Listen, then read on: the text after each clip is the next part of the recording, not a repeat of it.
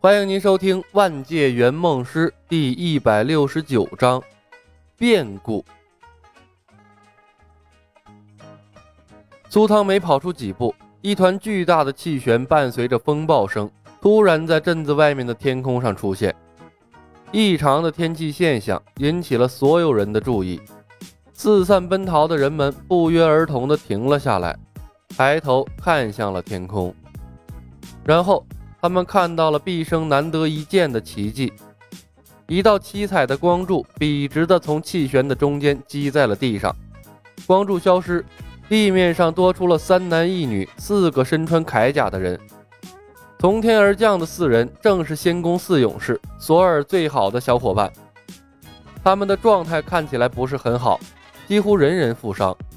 落地后，他们辨别了一下方向。便跌跌撞撞的相互搀扶着向镇子这边跑过来。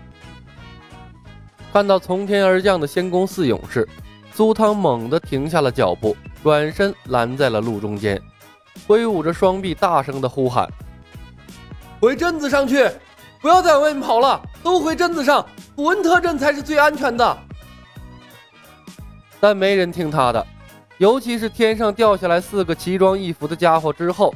让普恩特镇的人们感觉这个世界更危险了，连众神之王都能给他们带来灾难，还有什么是可信的？神盾局的人分成两波，一部分人迎向了从天而降的索尔的四个伙伴，另一部分人穿过了人群，向李牧的方向冲了过来。索尔和简福斯特也没走出多远，看到彩虹桥送下来的仙宫四勇士。索尔也顾不得找锤子了，激动地爬上了路边的一辆车，拼命挥舞着手臂。范达尔、格里姆、西夫，我在这里！场面一度十分混乱，劝不住逃离的人。苏汤呆呆地愣了片刻，果断转身跑了回来。小白，仙宫四勇士来了，洛基的毁灭者也要下来，你快想办法救救大家呀！洛基是个疯子，普通人的生命他根本不在乎。大圣人呢？李牧躲在画地为牢的圈子里，一脸的无奈。你不去拿锤子，怎么救？这就是李牧不敢在漫威世界里，这就是李牧不敢在漫威世界肆无忌惮的原因所在。漫威世界那些神通广大的家伙太恐怖了，你的一举一动都在他们眼里。这几天，他一直在等洛基，但洛基呢毫无动静。现在倒好，他刚把画地为牢解开，海姆达尔就把仙宫四勇士放下来了。毫无疑问，海姆达尔和洛基肯定一直在关注着普恩特镇的情况，捡了个值啊！来不及了呀，雷神之锤在五十英里之外，那至少要一个多小时才能到。你等我过去，黄花菜都凉了。”苏汤说道。“小白，得想办法先把人召回来，用你的画地为牢保护住他们，我才放心去去拿锤子。”李牧白了苏汤一眼：“开什么玩笑，老苏？现在这种情况，你认为他们还会回来吗？四万人呢？”苏汤看看四散在镇子周围的人群，也知道把他们重新召回镇子有些不现实。他摇了摇头，苦笑了一声：“小白，一会儿如果毁灭者出现，你想办法把他困住也可以。这就是和一个道德高尚的人难打交道的原因所在了。他做的所有的一切都是对的，都是正义的、高尚的，又让你很难去反驳。”李牧长出了一口气。缓解道德高尚对他造成的不适感，李牧说道：“画地为牢只对生物有效，毁灭者非生物。”苏汤问道：“那怎么办？”李牧抱着一丝侥幸心理：“要不你试着像雷神那样隔空召唤一下？”不管苏汤如何大义凛然，在毁灭者随时可能出现的情况下。李牧已经不放心让苏汤自己去拿了，谁知道阿斯加德现在是个什么情况？洛基还会不会愚蠢的只派一个毁灭者下来？万一奥丁突然发神经，把索尔的神力恢复了，让他把锤子召唤过来，那苏汤不是白跑了？有道理。苏汤闭上了眼睛，学着索尔的样子召唤雷神之锤。仅仅片刻的功夫，他又重新睁开了眼睛，沮丧的道：“不行啊，小白，这太想当然了。我和雷神之锤从没建立过联系，怎么可能凭空召唤过来？”李牧说道：“那就让索尔去死吧。”苏汤愣住：“什么？洛基的目标是索尔？”李牧说道：“索尔死了，会有两种情况发生。第一啊，索尔真的死了，毁灭者离开，你去拿锤子，我们离开。第二种，像电影里演的一样，索尔死了又被复活了，然后呢，奥丁作弊，雷神之锤重新认主，索尔干掉毁灭者，回归阿斯加德。”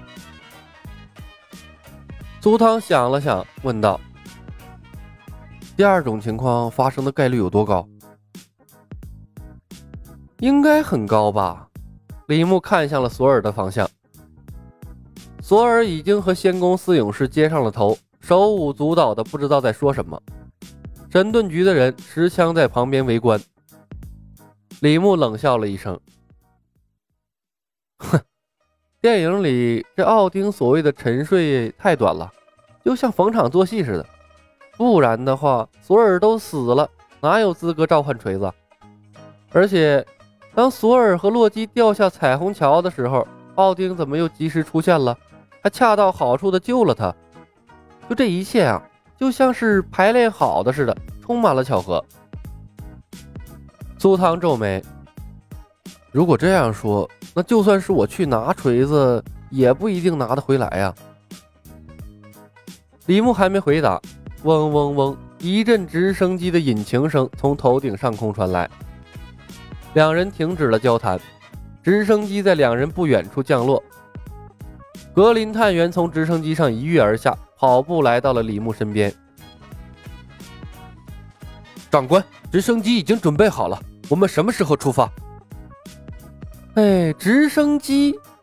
李牧和苏汤对视了一眼，两个人啊都忘了还有这个交通工具呢。直升机在苏汤过去应该用不了多长时间吧。现在，李牧眼睛一亮，催促道：“苏汤，趁毁灭者还没下来，去试试拿锤子，能拿动直接飞回来，镇子可以少死很多人。一旦拿不动，不要犹豫，也是立刻赶回来。剩下的事情我来想办法。”好，苏汤点头，我去试试。在苏汤看来，依靠索尔的死来制止毁灭者太冒险了，虽然有可能成功。但镇子上的居民必定会有死伤。苏汤现在的圣母心态，最见不得无辜的人遭受牵连。有万分之一的机会，他都要试试能不能拿起锤子，提前把灾难消灭在萌芽状态。长官，你不一起去吗？格林问道。我在这有更重要的事情。李牧低头看着自己脚下的画地为牢，摇了摇头。外面的世界太危险，能在牢里解决的事情，还是在牢里解决好了。索尔还在普恩特镇，理论上苏汤是安全的。不过李牧还是叮嘱道：“格林，不惜一切代价保护苏汤的安全，他对组织很重要，不能出任何危险。”好的，长官。格林应了一声，留给了李牧一套通讯设备，又安排几个特工守在了李牧身边，引领苏汤登上了直升机。螺旋桨转动，直升机盘旋升空，向着雷神之锤的方向飞去。目送飞机离开，李牧有些紧张，他在裤腿上擦了擦手心的汗，喃喃自语：“苏汤啊，一定要成功啊！”他已经打定主意，只要脑海里传来任务成功的提示，他一定在第一时间回归，片刻都不在漫威世界停留了。这高端的世界太危险了，有洛基，有奥丁，还有九头蛇，那一个个手段匪夷所思，稍不留神就可能栽了。这样的设定对他这个圆梦师新人啊，一点都不友好。本集已经播讲完毕，感谢您的收听。喜欢的朋友们点点关注，点点订阅呗，谢谢了。